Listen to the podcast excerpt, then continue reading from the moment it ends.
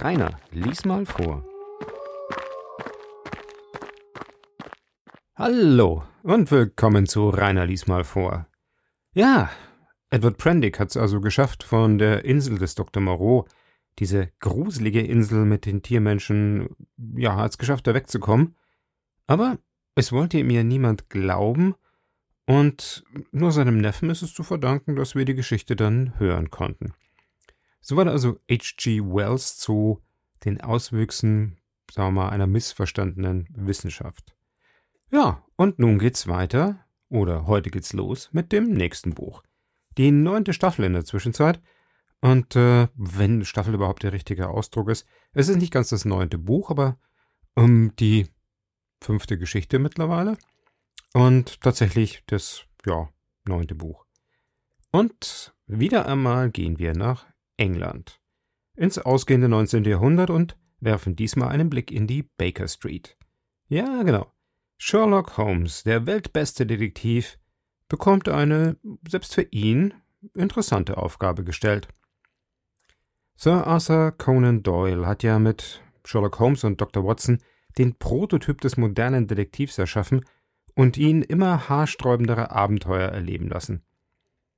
Ich habe mir jetzt eins der bekanntesten Bücher rausgesucht. Und ja, das kennt wahrscheinlich jeder.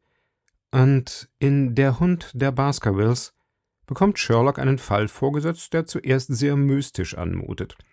Da gibt's eine alte Familienlegende um einen Höllenhund und einen Fluch, dem, wie es scheint, tatsächlich ein Mitglied der Baskervilles in neuerer Zeit zum Opfer gefallen ist und ein weiteres ebenfalls in Gefahr schwebt. Mit viel Kaffee, Tabak, Nebel, gute Beobachtungsgabe wird aber auch dieser Fall in 15 Kapiteln aufgeklärt, so viel sei schon mal verraten. Ja, und wenn euch generell dieser Lesepodcast gefällt, würde ich mich natürlich immer über ein Like auf Apple Podcasts, auf Spotify oder auf einer der anderen Plattformen freuen, genauso über nette, wohlwollende vielleicht auch kritische Kommentare im Blog. Ähm, die Links dazu findet ihr wie immer in den, in den Show Notes. Ja, und klar, wenn euch meine Stimme gefällt oder die Art, wie ich vorlese, und ihr jemanden braucht, der euer Video vertont, euer Buch vorliest oder auch mal einen Werbespot einspricht oder so, dann sprecht mich doch gerne an.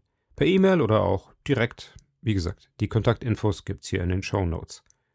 Und jetzt viel Vergnügen mit dem besten Detektiv der Welt und seinem weltbesten Assistenten. Buch ab!